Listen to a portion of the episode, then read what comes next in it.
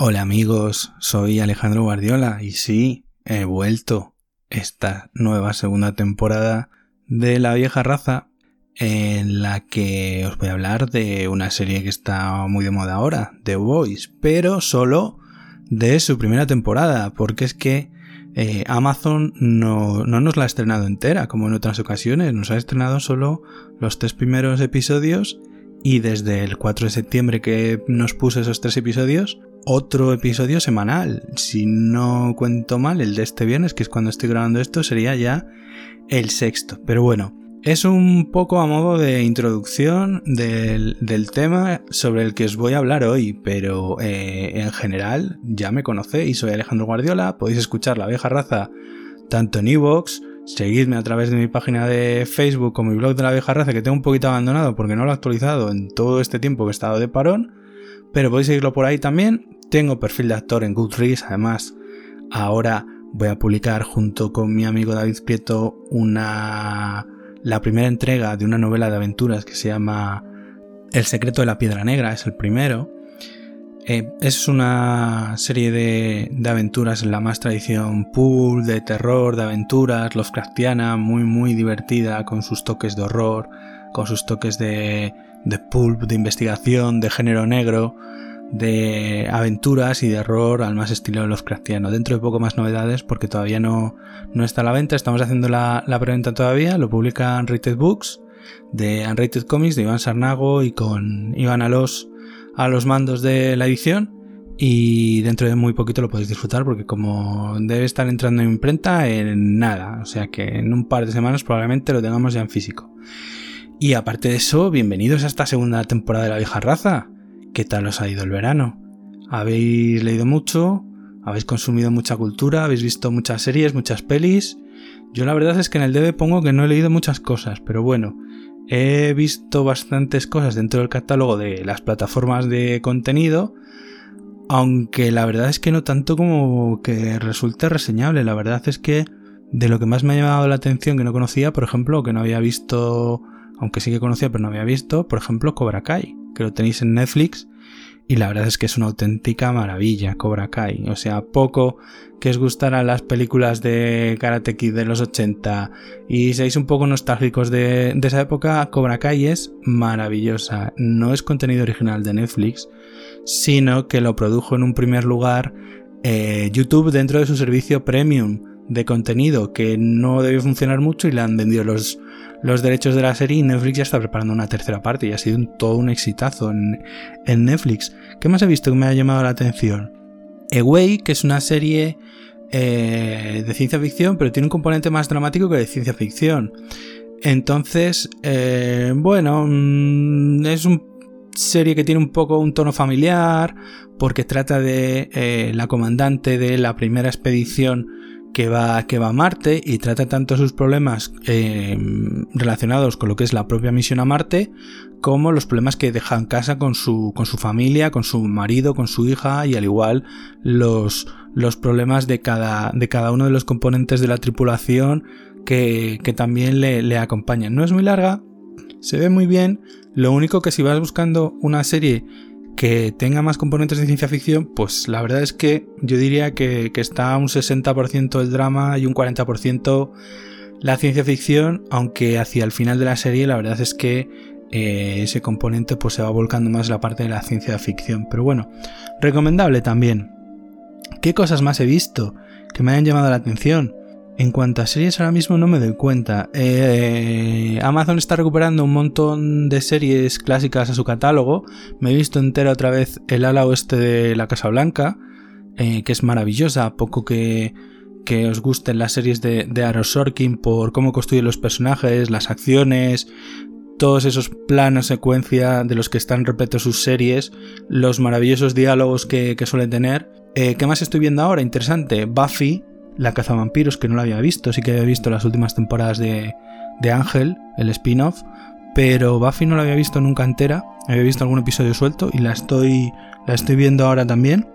Y una serie que por la que no daba un duro, pero que empecé a ver que me ha parecido muy divertida, aunque realmente el tono que tiene desenfadado y divertido se va perdiendo a medida que, va terminando y se va tornando más en drama que en, otra cosa, que es Teenage Bounty Hunters, es decir, eh, cazadoras de recompensas adolescentes, que sigue a dos gemelas que se eh, ven metidas en un lío y por conseguir dinero acaban siendo eh, cazadoras de recompensas de, un cazador de recompensas eh, local del que se acaban haciendo muy amigas las dos y cada una es muy distinta y, bueno, está divertida, no tenía ningún tipo de expectativas y la verdad me ha gustado bastante.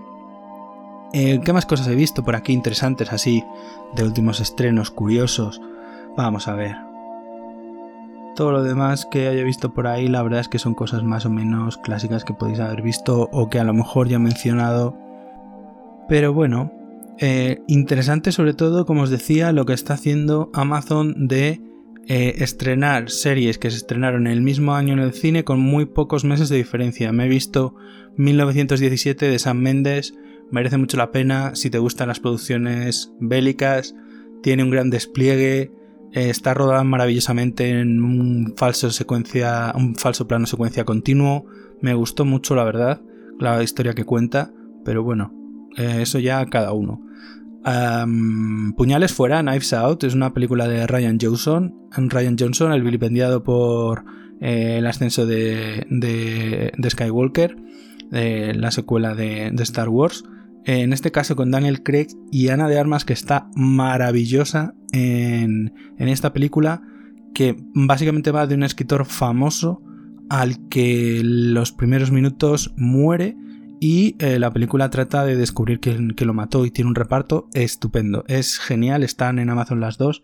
Me gustaron mucho y como os decía, está haciendo un, gran trabajo Amazon en el sentido de recuperar tanto series como películas de gran calidad. Estoy viendo un montón de películas en, en Prime Video que no había visto, como por ejemplo Kill Bill, que esta noche va a caer la segunda. Ayer por la noche me vi la primera. Y tiene un montón de cosas interesantes te guste el género que, te guste, está recuperando series como eh, Dexter entera, House, Perdidos, a pesar de toda la polémica que, llevó. Eh, echadle un vistazo porque la verdad es que creo que aparte de, su producción propia, que, que, la está cuidando bastante y la está dosificando mucho más que Netflix, por ejemplo, Em, están haciendo un trabajo de, incorporar a su catálogo cosas bastante interesantes, incluso películas clásicas de, de Hitchcock. La verdad es que me está gustando mucho cómo, cómo están incorporando todas estas, todas estas cosas eh, a, su, a su catálogo. En cambio, Netflix, con todo esto del coronavirus, lo que están anunciando es no dejan de anunciar cancelaciones de serie.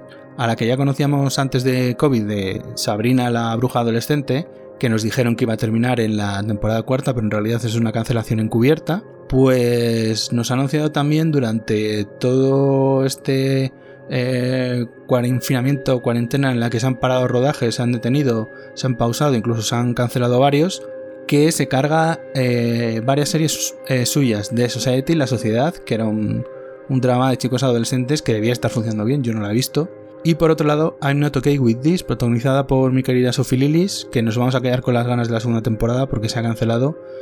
Y básicamente lo que han dicho es que todos estos chicos ya tienen eh, toda su agenda cubierta, con lo cual reunirlos para, para rodar eh, unas segundas temporadas de cada una de ellas es bastante complicado, por lo que han cancelado esas series.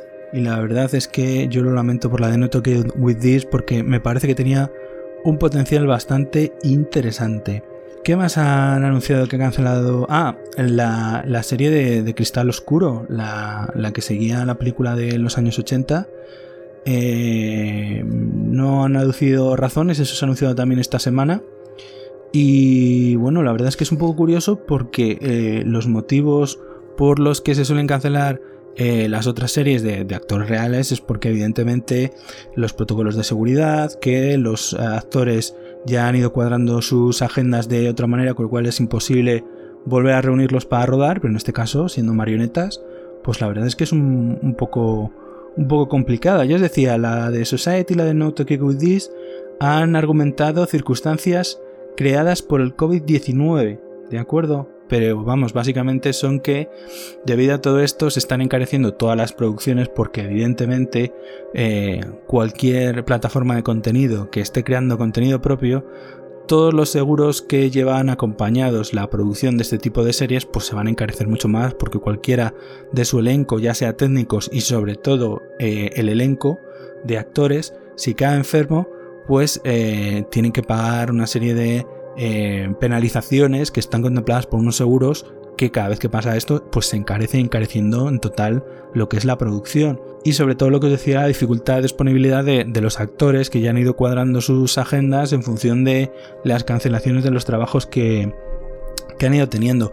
También, que no había comentado, han cancelado Carbono Alterado, esa serie de ciencia ficción cyberpunk tan dura, tan cruda, tan bruta que tanto me gustó la primera temporada y que tampoco me gustó la segunda, que bueno, en esta realmente podían haber aducido que la segunda temporada no ha sido tanta gente o razones creativas porque no sabemos por dónde iba a ir la segunda temporada, aunque está basada en, una serie de libros de, Richard Morgan que eh, cuentan con, varias entregas. Aquí solo se había publicado el primero, pero Gigamesh ya publicó el segundo a punto para el estreno de la segunda temporada de, de Netflix. Entonces, bueno, más cosas por ahí, cosas que no me han gustado, lo siento mucho, para los que os mole, Umbrella Academy, solo he aguantado dos episodios de la segunda temporada. La primera no me terminó de convencer, los cuatro primeros me gustaron mucho, la resolución no, a poco que hayas leído cómics lo ves venir de lejos. A mí la segunda temporada no me ha gustado, lo siento mucho por Robert Misham, que hace un papel estupendo, me lo veré en Misfits y lo he visto en otros sitios, pero no me ha convencido la historia. Más cosas que he estado viendo que tampoco me ha convencido mucho Lovecraft Country. Madre mía, Lovecraft Country.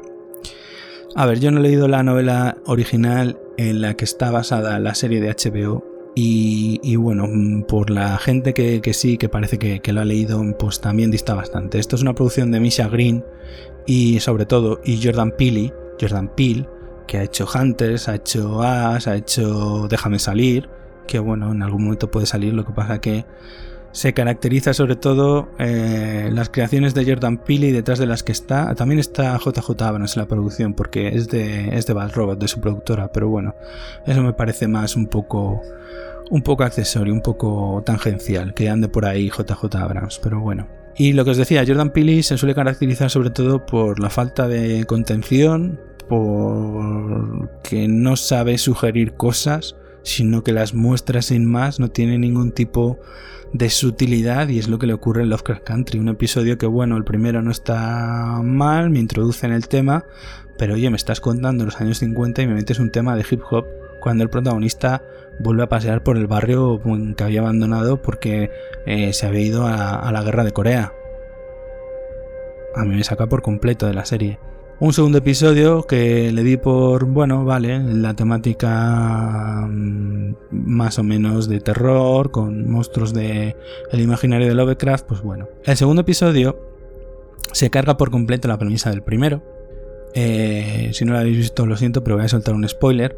Matan a un personaje al final de ese segundo episodio que no sirve para nada a nivel creativo porque es que no te ha dado tiempo a encariñarte con él, no te ha dado tiempo a empatizar con él, no te ha dado tiempo en ver en qué es bueno, qué es bueno para el grupo de aventuras que están formando. Es decir, su muerte no aporta nada narrativamente.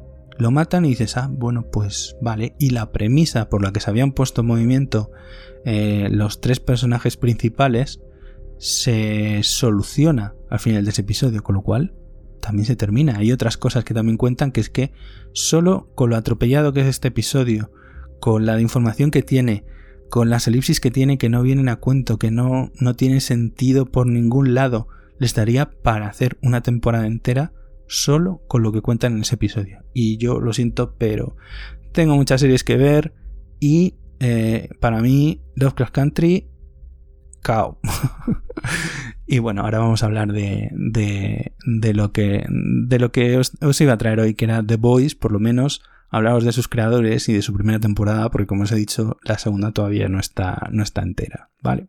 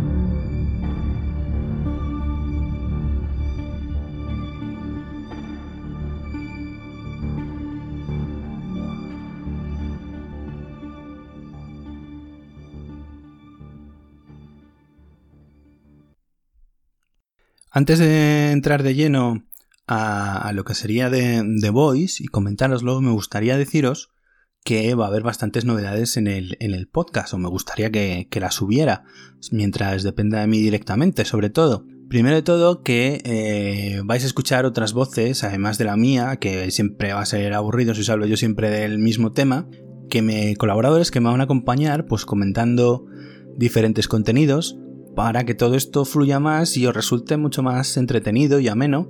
Este primero, pues eh, quería haberlo hecho de The Voice, pero como os, he comentado, me he encontrado que Amazon nos ha, entrenado, nos ha estrenado The Voice eh, de forma semanal, menos los tres primeros episodios. Entonces eh, estaba entre retraso un poco más el podcast lo hago solo de la primera temporada y lo que he decidido es que mm, voy a hacer una especie de introducción a The Voice, la primera temporada, los cómics, los creadores y ya comentar con algún compañero, con algún amigo, todos los episodios de la segunda temporada, que además yo estoy tomando bastantes notas de cada episodio, con lo cual eh, va a estar todo bastante bien documentadito, con todo lo más interesante y la más chicha de lo que os vais a gustar de vuestra serie de superhéroes favorita de este momento.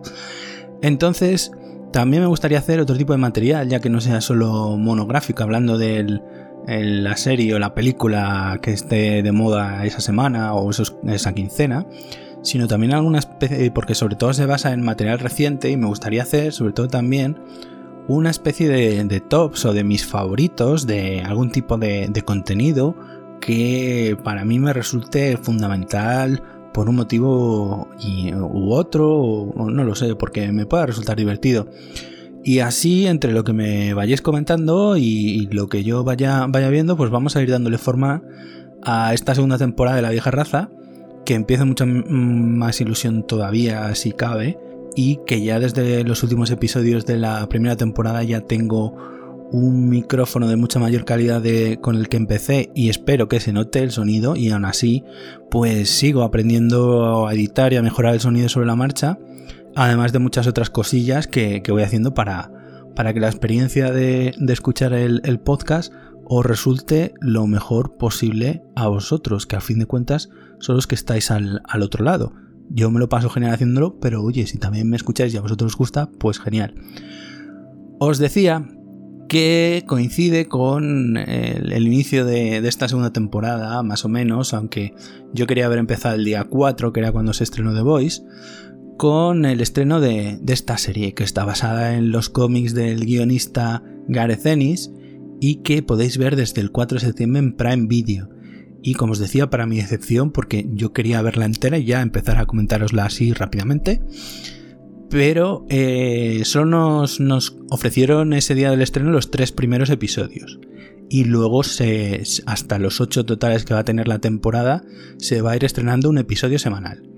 Así que en esta entrega pues solo vamos a hablar del material de origen en los cómics y de la primera temporada de, Prime Video.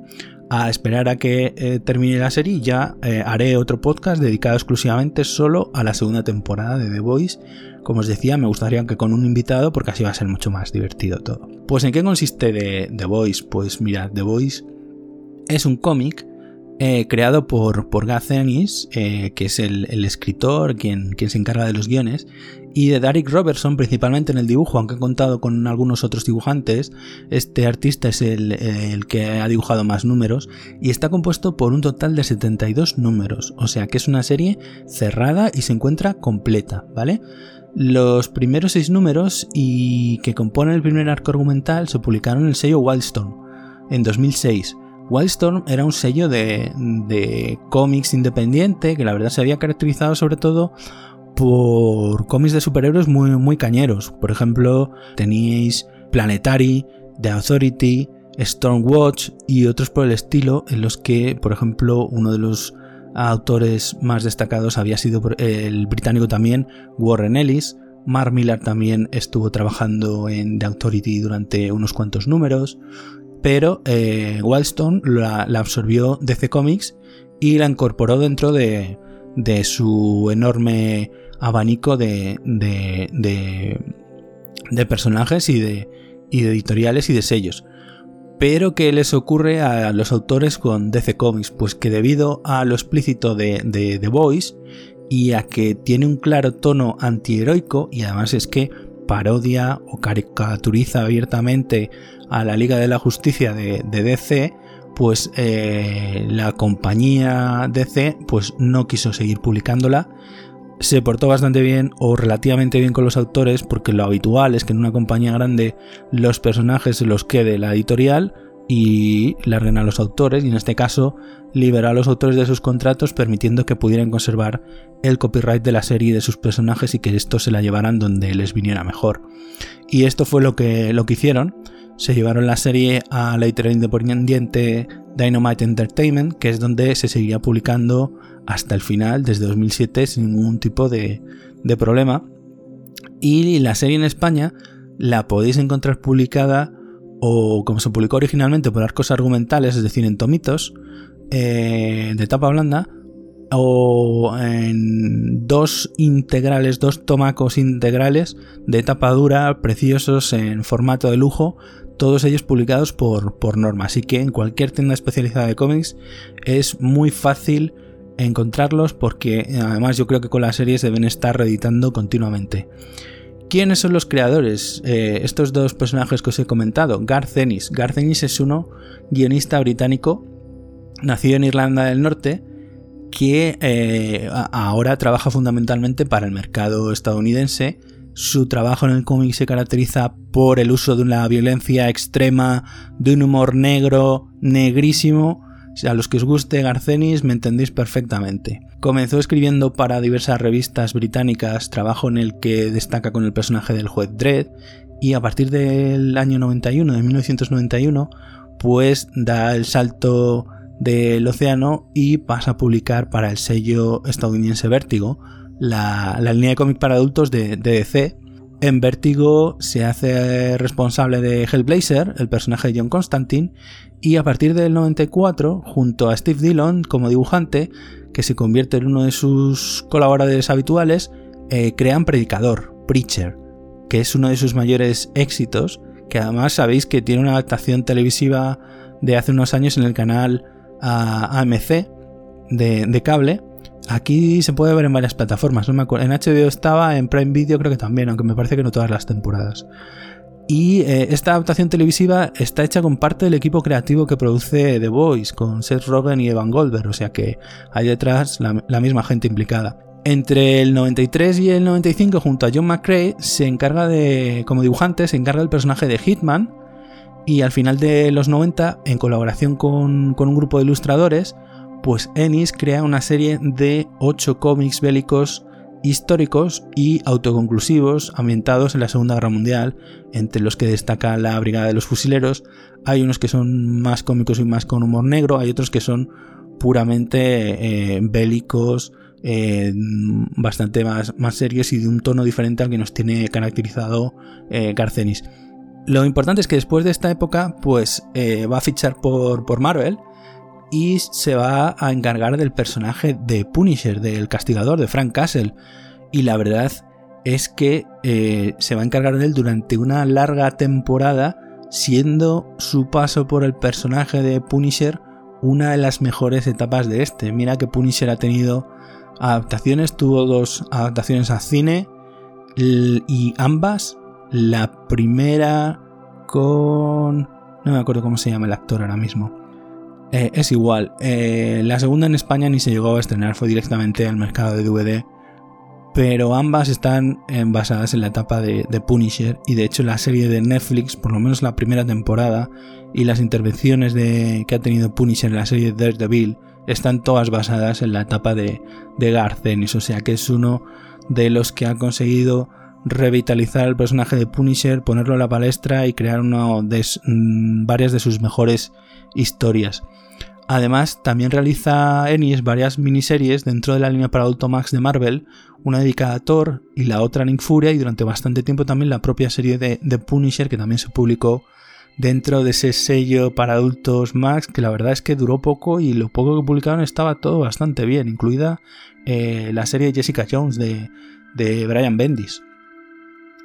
Eh, también es responsable de historias que, son delirantes, como por ejemplo The Pro, el cómic que os invitaba a leer en las recomendaciones del confinamiento, eh, una prostituta a la que le dan poderes de superhéroe y lo que se dedica a hacer con ellos, y la verdad es que es delirante. De hecho, creo que también se iba a hacer una adaptación de, esto. Wormwood, por ejemplo, también son otras de sus historias, o el cómic Crossed.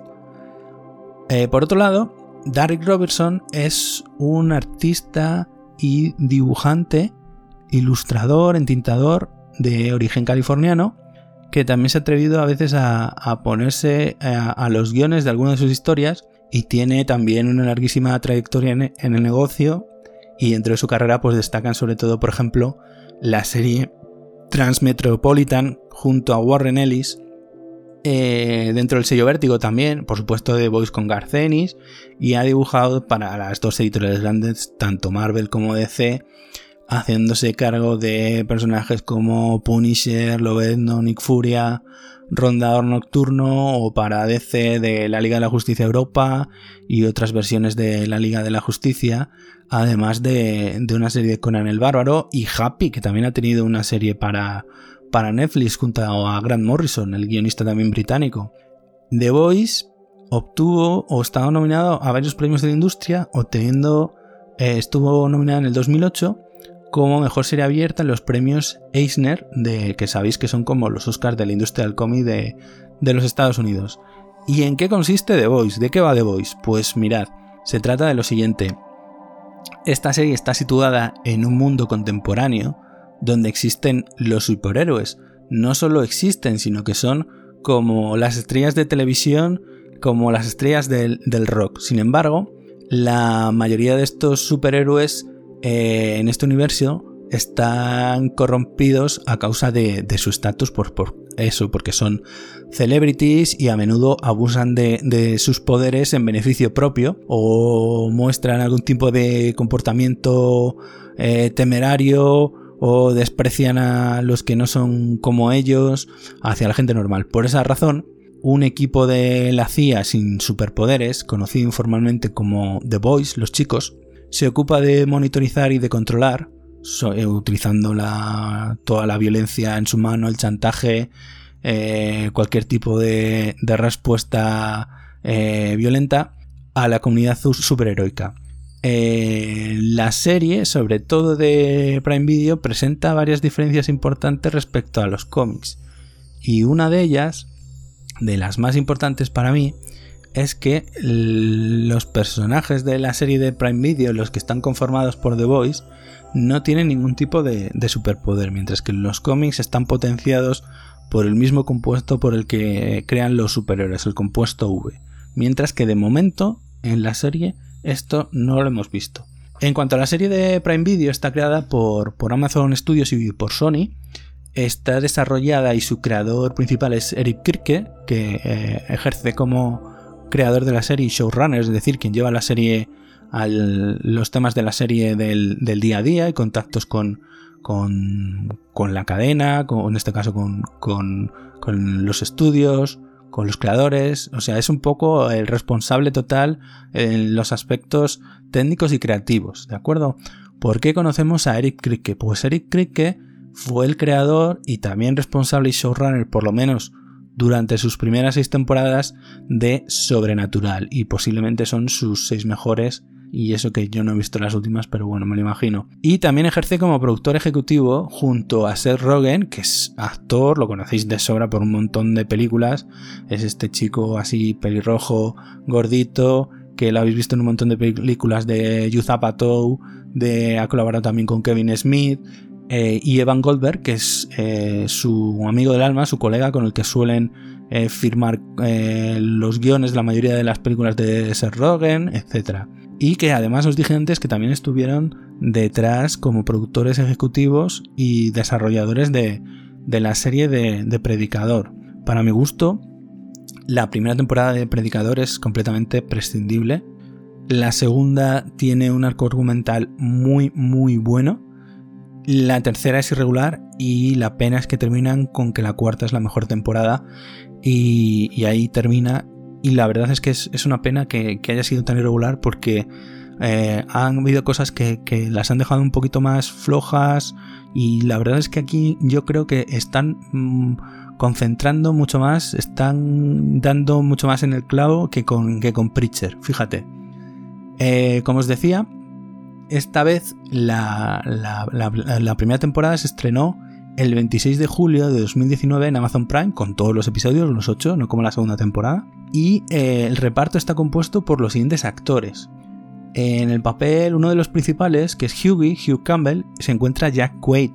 Eh, Hughie, Hugh, es un chaval vendedor de una tienda de artículos electrónicos que tendrá 20, 21 años, cuya novia muere cuando un superhéroe, un velocista a lo Flash, a Train o a Tren, la atraviesa con su supervelocidad y buscando justicia se une a Billy Butcher, carnicero, y a los otros The Boys para descubrir la red de corrupción que existe detrás de Los Siete, que es el grupo de superhéroes principal. En la serie de momentos solo nos han presentado este, pero en los cómics hay varios, y Los Siete es el principal de ellos. Después tenemos a una de las mejores selecciones de casting que yo recuerdo en una serie, que es Carl Urban como Billy Butcher, eh, que es un cínico y violento es agente de las fuerzas especiales que busca venganza por la muerte de su esposa Rebeca, armando un equipo de, inadaptados con, algún tipo de, talento para exponer los, daños causados por los superhéroes.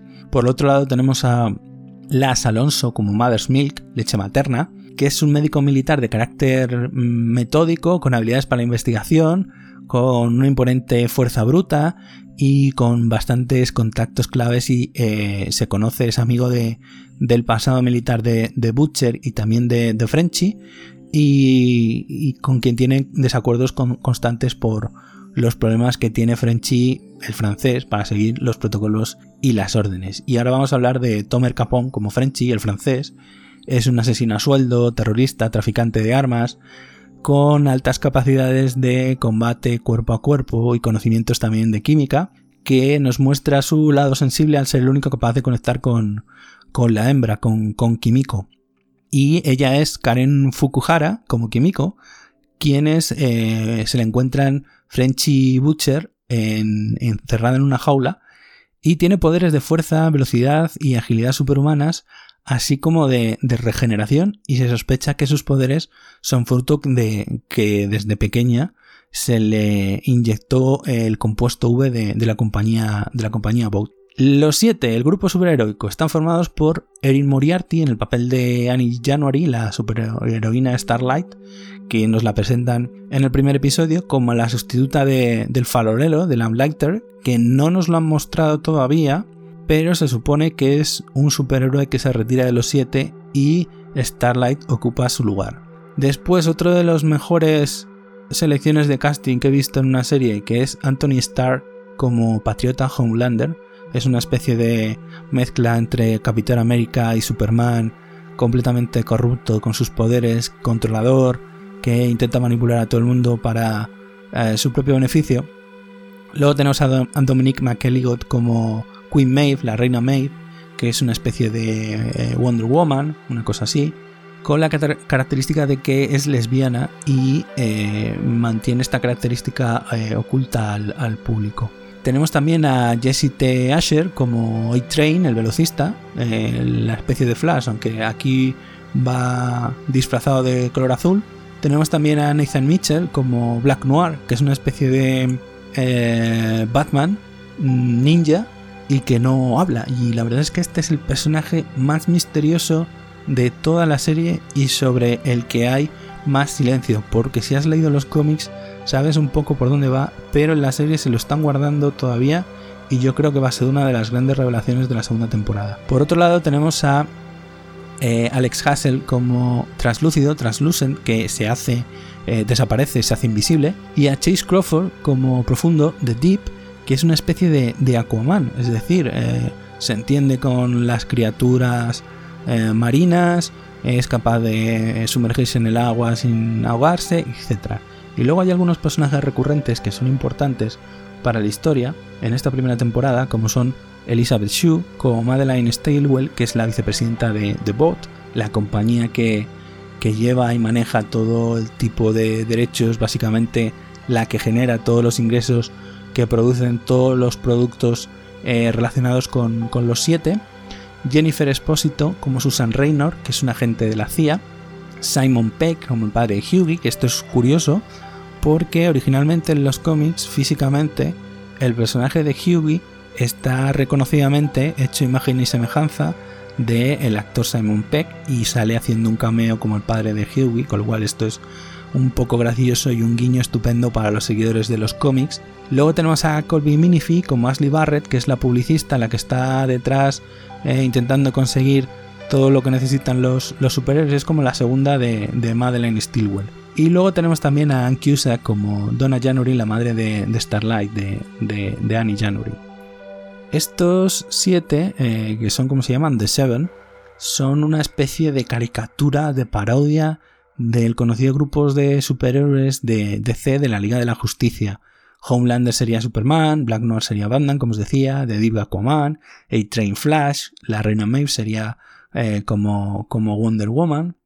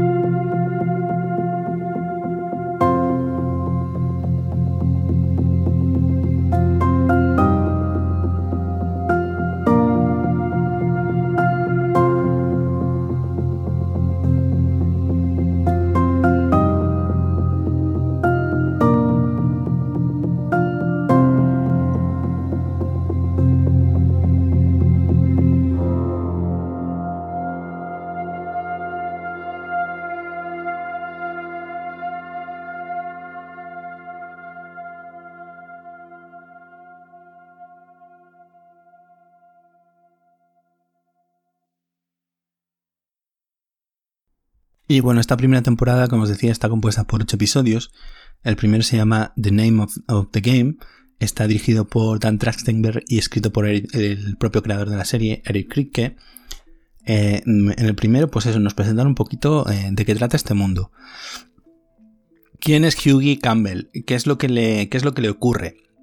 Os decía que sufre el trauma de perder a su novia provocada por, por la incompetencia, por eh, la mala cabeza de, de A-Train, que, es como eh, una especie de, velocista a lo Flash, lo que pasa que em, se ha vuelto adicto al compuesto V, es decir, no para de eh, meterse eh, compuesto V como si fuera una droga y eso le lleva a cometer varios desaguisados, como el cargarse, por ejemplo, a Robin, la novia de, de Hughie, y los abogados de Vogt Internacional le ofrecen a Hughie un trato de 45 mil dólares por su silencio, porque no haga público lo que le, lo que le ha ocurrido con, su novia, lo cual él se niega a aceptar.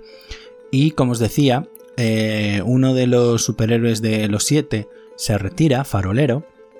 De este personaje seguramente vamos a ver y a, oír más en, la segunda temporada de la serie y se incorpora a Nori como, como Starlight y se es aceptada para, unirse a los, a los siete después del retiro de, Farolero.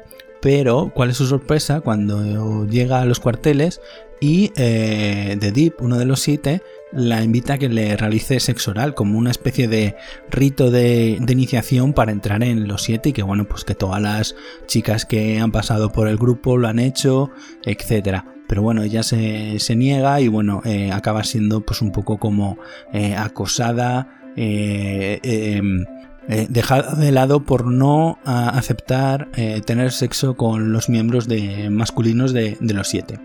Por otro lado, Billy Butcher, carnicero, se acerca a Huey y le ofrece la oportunidad de Mm, vengarse de, por la muerte de su novia, de Robin, y exponer la corrupción del grupo de superiores más, más famoso de, todo, de todo el país y lo que le quiere a llevar una especie de eh, soldados, de club de, soldados contra los superhéroes, donde le muestra grabaciones en las que A-Train se burla de la muerte de, Robin y eh, lo, que intenta es que eh, Huey reclutarlo para su grupo de superhéroes en definitiva y irle haciéndole ver que no son como eh, la gente los ve en la televisión, en las películas, en los anuncios, como sino que son todo es un es un todo es falso, todo es ocultar los abusos de poder, eh, las personas que mueren, pues sí, ayudan a la gente, etcétera, pero también muere mucha gente por sus abusos y todo eso no se cuenta. Entonces, esto es lo que pretende Butcher, además de la venganza porque eh, supuestamente Homelander mató a su mujer. Ya vemos el carácter de Homelander en este primer episodio, en el que derriba un avión donde viajaba el alcalde de, Baltimore porque quería hacerle eh, chantaje a, a. Y se lo carga directamente el avión con todos los pasajeros que lleva dentro.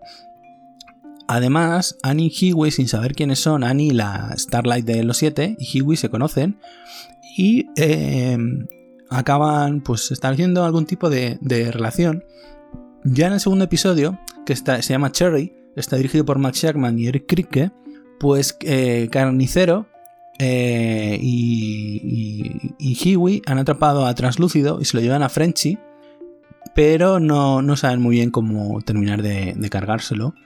Eh, Butcher eh, recurre a Susan Raynor, eh, una directora de, la CIA, para conseguir los archivos de una antigua agente de la CIA, Mallory, que también vamos a ver en la segunda temporada, pero ella se, niega. Y Madeleine Stilwell va intentando controlar a sus superhéroes, sobre todo a Homelander, dándose cuenta de que los otros héroes han encontrado pruebas de que se cargó el avión y por ello eh, se encarga de eh, ir tapando todas esas eh, suciedades, todos esos oscuridades que pondrían en entredicho a sus superiores frente a la luz pública. Mientras Starlight intentan seguir evitando los acosos sexuales por parte de Deep, le dice que si vuelve a intentar agredirla sexualmente se lo, va a matar. Así de claro. Y además, la Madeleine Stilwell eh, chantajea a un senador para que permita una votación que permitiría a la compañía Bot contratar superhéroes para el ejército, cosa que también defiende Homelander. Mientras que Homelander está buscando dónde está Translúcido, que lo tienen detenidos los, los Boys. Está intentando averiguar qué es lo que, es lo que, le, es lo que le, está sucediendo. Eh, los The Boys se lo termina, encuentran la forma de cargárselo y acaban haciendo que Translúcido explote. Con lo cual eh, los siete se quedan sin, sin un miembro más. Eh, y se enteran de que Homelander está cerca y, bueno, están un poco ahí, ahí, entre que matan a, a Translúcido. Pero bueno, al final Translúcido no sobrevive, se la acaban cargando. Y bueno, es una escena bastante divertida. El tercer episodio se llama Get Some. Está escrito por Phil Scritcha y dirigido por George Mastras y nos van a hablar de cómo van a limpiar todo el desastre causado, no solo el físico por la explosión, sino porque los siete se van a dar cuenta de que se han cargado a, un miembro de los siete, de que hay alguien detrás de que, les quiere poner freno y eh, la verdad es que Homelander se obsesiona bastante. Y Butcher trae a su amigo Leche Materna para, para, para, como parte del equipo, otro miembro más del equipo. Y eh, todo esto va conduciendo a ir descubriendo todo el entresijo de eh, informantes, de traidores, de eh, abusos que han ido tapando, de que A-Train está utilizando compuesto Bob para, para, drogarse y que su corazón está, está fallando, todo ese tipo de cosas. En el cuarto episodio, que se llama The Female of the, Species, la hembra de las especies, está escrito por Fred Toy y dirigido por Kirk Rosenberg. Encuentran a. Los chicos encuentran en un escondite de, una triada eh, china, encuentran a una chica japonesa llamada la hembra de Female, a la que Frenchy libera y después se dan cuenta que tiene eh, capacidades como las de los superhéroes, es decir, eh, de alguna forma eh, tiene los unos mm, tiene poderes de superfuerza, de agilidad y que, y que alguien se ha encargado de suministrárselos desde que era pequeña. No habla, no, mm, en ningún momento se dice que sea muda, sino que en algún momento decidió dejar de hablar y no habla, por el motivo que sea. Entonces, no pueden comunicarse con ella, pero bueno, lo sigue y como se ocupan de ella, pues acaba eh, incorporándose y formando, siendo un miembro más de los, de los Boys. ¿De acuerdo? Em, mientras que Stilwell envía a Homelander y a, la, Queen Maeve, a la reina Maeve, a salvar un avión secuestrado, Homelander, cuando los secuestradores ya se ve que, lo único que van a hacer va a ser volar el avión, pues abandona el, avión obligando a, a, Maeve a elegir entre su supervivencia por encima de las de todos los pasajeros del avión y bueno, se ve, pues eso, la verdadera cara de, Homelander, que lo único que le interesa es él mismo, sus propios planes y que eh, salgan adelante eh, eh, de cualquier forma. Es decir, no, no se para ni tiene escrúpulos por matar a cientos de personas que van por un avión, si eso va a significar que va a ser una buena imagen para él ante los medios, ante las encuestas, ante la televisión, etc. Y bueno, el episodio 5, Good for the Soul, bueno para el alma, está dirigido por Stefan Schwartz y, escrito por Anne Sanders. Starlight se va eh, creciendo en popularidad, eh, cantando en diferentes eh, espacios, un espacio para, jóvenes, un festival para, para, jóvenes, mientras que Butcher sigue intentando encontrar lamentándose de la muerte de, su, mujer, habla con su, con su cuñada. Eh, train sigue eh, desatado sin que pueda poner freno a, su frenesí de tomar compuesto V como, como droga. Y eh, mientras Homelander está dando un discurso bastante duro, Starlight rompe un poco lo que es la línea para ser sincera saltarse todas las mentiras y revelar que eh, ella, pues que aunque ha cantado en una especie de grupo de cantos cristianos, de asociaciones cristianas para jóvenes, etcétera, pues que ella en absoluto es cristiana, que además ha sido agredida sexualmente por un miembro de los siete y que eh, todo eso que, hizo pues que no, no, vale para nada con lo cual pues eso va a generar un desconcierto en el seno interno de los siete eh, va a poner en problemas ante la opinión pública a The Deep y bueno eso también va a hacer que, que Huey y ella conecten todavía más eh, con, su, con su identidad secreta como, como Annie y eh, Carnicero y Leche Materna descubren que Bot, la compañía Bot, está usando el compuesto V en bebés de forma masiva para crear y fabricar superhéroes que luego va a ir distribuyendo a distintas familias a las que les va a pagar un dinero por criarlos y mantenerlos y tenerlos monitorizados y controlados a la distancia para ver cómo se desarrollan y qué poderes desarrollan que les puede interesar para incorporar en futuros grupos superheroicos que les pueda dar dinero. Y bueno, en este episodio también descubrimos que eh, Black Noir es eh, uno de los personajes junto con Homelander más invulnerable, o sea, sus capacidades realmente le explota una bomba, creemos que, que, le ha afectado bastante y luego vemos que se despierta y sus heridas se curan inmediatamente. El episodio 6 se llama The Innocents, Los Inocentes, está escrito por Jennifer Fang y dirigido por Rebecca Sonnenschein. Y en este, lo que vamos a ver sobre todo es que los eh, chicos, los The Boys, eh, ya conocen que Bot ha estado usando el, compuesto V para crear superhéroes y que además está usando organizaciones no gubernamentales para eh, pasar de contrabando el compuesto V eh, aparentando que son vacunas y hacer super bebés desde el año 71.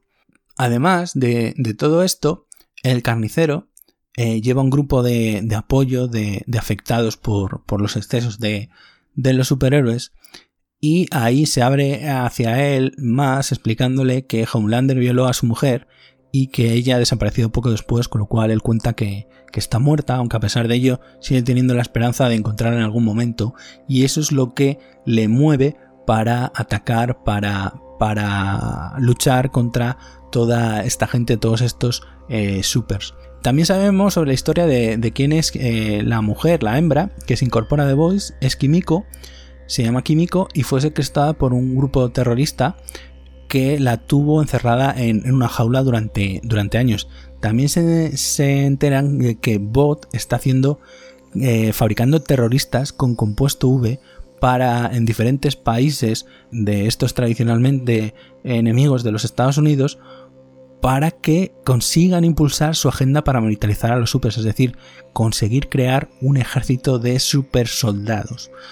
Eh, Butcher eh, también se entera de esto y se lo dice a Susan Raynor, la gente de, la CIA, pero ella se niega a darle los medios para atacar abiertamente a los siete, entonces, eh, y sobre todo a Homelander, pero, o sea, están ahí en un entremedio, en tierra de nadie, entre que cuentan con el apoyo del gobierno y no, no acaban de tener. Y Butcher, sobre todo, lo que quiere es primero que les den medios para luchar contra los siete y segundo que les, que les eh, protejan. Es decir, que a los miembros que forman el equipo les den algún tipo de protección, sobre todo de cara a la, a la, a la opinión pública. Es decir, eh, que van a ser una especie de, equipo encubierto que van a luchar contra los siete, pero que no los traten de, terroristas y tener algún tipo de, cobertura, es decir, que no los dejen con el culo al aire eh, contra ellos, que es como están luchando ahora. El equipo, el, episodio número 7 se llama The Self-Preservation Society, está dirigido por Dan Atias y escrito por Craig Rosenberg y Eli Monahan. Aquí, por ejemplo, Hughie y Annie terminan de consumar su relación y él acepta presentarla a su padre, todavía sin saber que, es una superhéroe. A Deep se lo llevan a, una...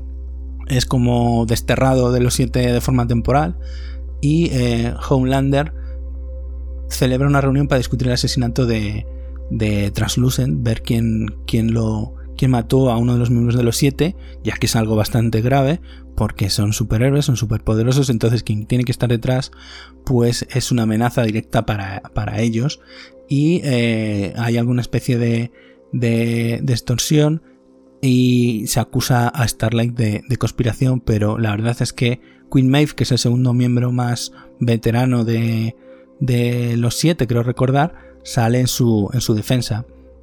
Y bueno, eh, Train sigue pues eh, acusado por el asesinato de la novia de, de Hughie y eh, bueno, está un poco fuera de, fuera de control porque anda detrás de, destrozar a los chicos y en especial a Hughie pues, que es el que le ha puesto en, la palestra por la muerte de, su novia. Y bueno, todo esto la verdad es que acaba saliendo bastante de, de madre y acaban averiguando todavía más cosas sobre el compuesto V, sobre eh, la mujer del propio carnicero y que estaba embarazada de, un hijo, pero que ambos murieron y que Bot lo, encubrió. Mientras tanto, eh, Butcher sigue intentando que, pues eso, que obtener una especie de, protección por parte del, gobierno para los miembros de, su, de su grupo y se entera de que hay un terrorista superhumano Nakib que, bueno, planea atentar contra, contra los Estados Unidos. Y el último episodio, You Found Me, está dirigido por el propio Eric Kripke y escrito por Anko Sanders y Rebecca Sonnenschein, en el que el Pentágono clasifica el compuesto V como sustancia controlada y lista, o sea, pone a los, a los The Boys como fugitivos de, la justicia. Es decir, estaban intentando conseguir protección por parte del gobierno para luchar contra los superhéroes. Les ofrece toda la información de todos los abusos y toda eh, la corrupción que están haciendo, pero a, su vez, pues los, los acaba eh, poniendo en la lista de los más buscados. Bot niega, por ejemplo, el, regreso de, de de Profundo a los 7 lo cual le acaba causando un colapso emocional. Y E-Train, que, bueno, que, está fallando su corazón, está herido, intenta ponerse al máximo y bueno, no lo, no lo consigue. Butcher eh, lleva a Hiwi a Mallory, que es una antigua empleada de, la CIA, pero que de momento se niega a participar en todo lo que pretende armar Carnicero. Y Hiwi sale a pedirle ayuda a Annie, ya que ella conoce que, es Starlight, pero se niega porque la pondría en un compromiso y bueno, le pide que vuelva a ser ella misma, la, misma Annie que conoció, pero bueno, eh, conociendo que, tiene ahí a pues puede ser una fuente de información también para propio beneficio de los The Boys. Homelander eh, confiesa a Madeleine Stilwell que fue él, en secreto, el que eh, fabricó a los superterroristas extranjeros y bueno, en un piso franco, Hiwi ayuda a Frenchy y a, Leche Materna a liberar a Kimiko. Starlight eh, lo rescata y cuando llega A-Train, ella y Hughie luchan hasta que al velocista da un ataque al corazón por todos los excesos de meterse compuesto V que ha tenido durante todos estos episodios y al final queda en, coma. Al final, pues Butcher eh, coge a Madeline Stilwell como rehén para provocar a Homelander porque sabe que tienen una relación sexual y después de decirle que torturó a Vogelbaum, que es el creador de Boat Industries, de la compañía Boat, para que le dijera la verdad sobre su mujer. Homelander, que no le importa nada ni nadie, acaba matando el mismo a Madeline Stilwell. Eh, de alguna forma salva a Butcher porque la verdad es que le gustaría hacerse, eh, hacerle sufrir el mismo y le proporciona información sobre que su mujer ha estado viva y que ha estado en secreto criando al hijo de Homelander, que deja a Butcher pues bastante tocado y bueno, ya lo veremos al principio de la primera temporada. Y ahora pues vamos a comentar un poquito qué es lo que me ha parecido en general, mi propia opinión sobre, sobre lo que ha sido la serie de The Voice de Amazon. Bueno, pues ¿qué me ha parecido esta primera temporada de, The Voice? Pues la verdad es que cuando me enteré que iban a hacer una temporada y que le iba a hacer Amazon, pues no, no sé, no me... En un principio no, lo tenía muy claro. Pero la verdad es que cuando empiezas a verla, yo creo que, han dado en el clavo, incluso con las diferencias que tiene la serie respecto a los cómics. Para mí, eh, la serie de, de The Voice supone una vuelta de tuerca pues muy divertida, muy fresca y sobre todo tiene un humor negro, negrísimo, al igual que los cómics también, muy mala leche y, le da mil vueltas al, género de, los superhéroes. O sea, es que lo pone de patas arriba y le da la vuelta de dentro hacia afuera. La primera temporada, como os decía, a mí me dejó muy buen sabor de boca, aunque como ocurre siempre con cualquier material que eh, se produce de un otro contenido, de un, libro, un cómic, un no lo sé, un videojuego, pues los más acérrimos del material original se quejaron de que la serie no era su The Voice. Yo he leído los cómics mm, durante su publicación en su momento y la verdad es que yo veo el personaje, el espíritu y los personajes de, de, la obra de, de, Ennis y de Robertson en, la serie. Y hay cambios, sí, claro que hay cambios.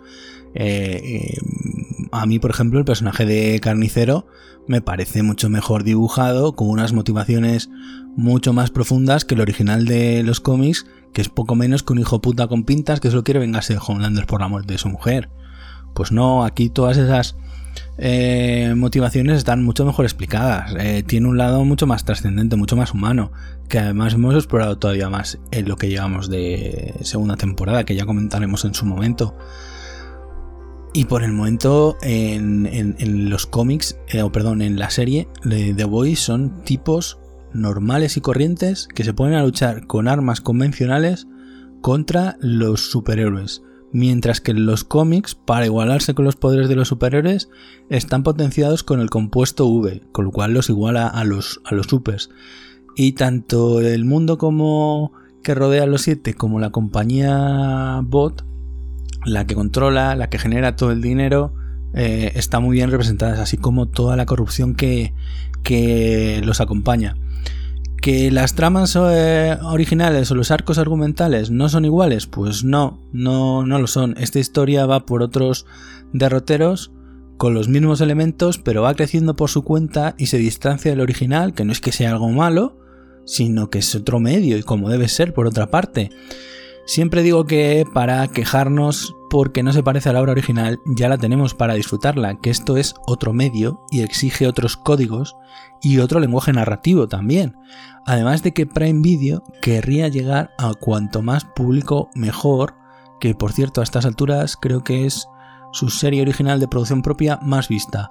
Así que en ese sentido lo han hecho más que bien, porque hay que recordar que estamos en el mundo del mainstream y del money money. Es decir, aquí nadie hace eh, estas cosas para satisfacer a los cuatro piraos o no tan cuatro que eh, leemos los cómics o leemos los originales. Pues entonces, para eso nunca harían eh, una serie, porque la veríamos los pocos que lo hemos leído. Y recordemos, repito, estamos en un mercado en el que hay una competencia brutal y en el que cada plataforma de contenido quiere su nuevo Juego de Tronos, quiere su nuevo pelotazo viral del que todo el mundo está hablando y del que todo el mundo espere su siguiente temporada. La serie se disfruta a la perfección por sí misma, como os decía, está repleta de humor, las peleas están muy bien hechas, todas las escenas de acción están geniales, se nota que tienen buena pasta en efectos especiales y eh, la verdad es que unos personajes como Homelander, por favor, mis felicitaciones a los responsables de casting porque Anthony Starr se sale en el papel, o sea, es que de verdad, eh, este actor no lo conocía, pero eh, lo está haciendo genial. El, Homelander más fascista, más abusador, más corrupto, más controlador, más manipulador y, con los gestos de, la cara, las expresiones faciales que tiene este hombre, lo está haciendo de 10. Y además también, al igual que Cal Urban como, como Butcher, como carnicero, que, que la verdad es que yo creo que, como os decía antes, supera con creces al personaje de, los cómics. Y como estoy notando, sobre todo en las producciones de Prime Video, que no se prodigan con tanta frecuencia que las producciones de Netflix, es que se nota el money, los dólares, el billete verdecito bien invertido, en efectos, en diseño y producción, en un casting solvente, en unos creativos que saben eh, aprovechar y adaptar el material a los recursos que tienen. Y esto y eso todo se nota en pantalla. Así que ole para Amazon Prime Video por The Voice. Y como os decía comentaremos la segunda temporada episodio a episodio con un invitado que la verdad es que hasta ahora promete. Yo esta noche voy a ver el episodio 6 y seguro que me lo paso pipa como siempre os dejo las valoraciones habituales, pero también os digo que, como siempre, son orientativas para que más o menos eh, veáis cómo valora la gente, cómo valora los críticos, cómo valora el público en general el producto, el contenido que, del que os estoy hablando. En IMDB tiene un 8,7. En Film Affinity un 7,7.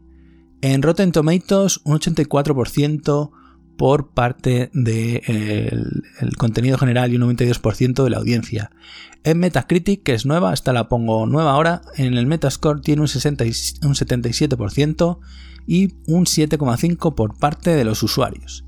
Y como os decía, como la segunda temporada se está estrenando semanalmente, la vamos a comentar entera cuando termine a principios de octubre y la verdad es que estoy recopilando un montón de notas en mi libreta, en mi Moleskine y además estoy viendo a, compañeros youtubers que lo hacen genial, como por ejemplo Maestro Ciego. Si no habéis visto su canal, suscribíos a, su canal de YouTube porque lo hace genial. Me gusta mucho los análisis que hace de, series. O Lean de la Sabia, un chico argentino que también va del mismo palo, de hecho están haciendo alguna cosa conjunta, también suscribiros a su canal, Lean de la Sabia, de la con dos. Y bueno, los estoy siguiendo con mucho gusto, comentando la serie. No tengo mucho más que contaros. Eh, nos vamos a ver en o escuchar en el siguiente episodio de La vieja raza. Este me ha quedado un poquito largo, pero bueno, pues en el primero no os quejaréis. No tengo mucho más que contaros. Como siempre, descargaos el episodio, compartidlo, que es la forma que tengo de llegar a mucha más gente. Y si además lo escucháis y os gusta, yo más que contento. Os recuerdo que aparte de Nivox, la vieja raza está en Spotify, en Google Podcast, en Apple Podcast y si quiere Amazon dentro de poco en su servicio de audiolibros Audible también. Así que espero que estéis todos bien. Cuidaos mucho, poneos la mascarilla. Tened mucho cuidado ahí fuera que está la cosa jodida, ¿vale? Muy buenas noches. Grind your heels into the sheets.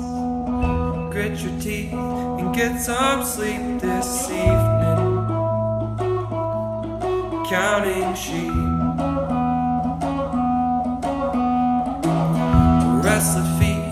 Tangled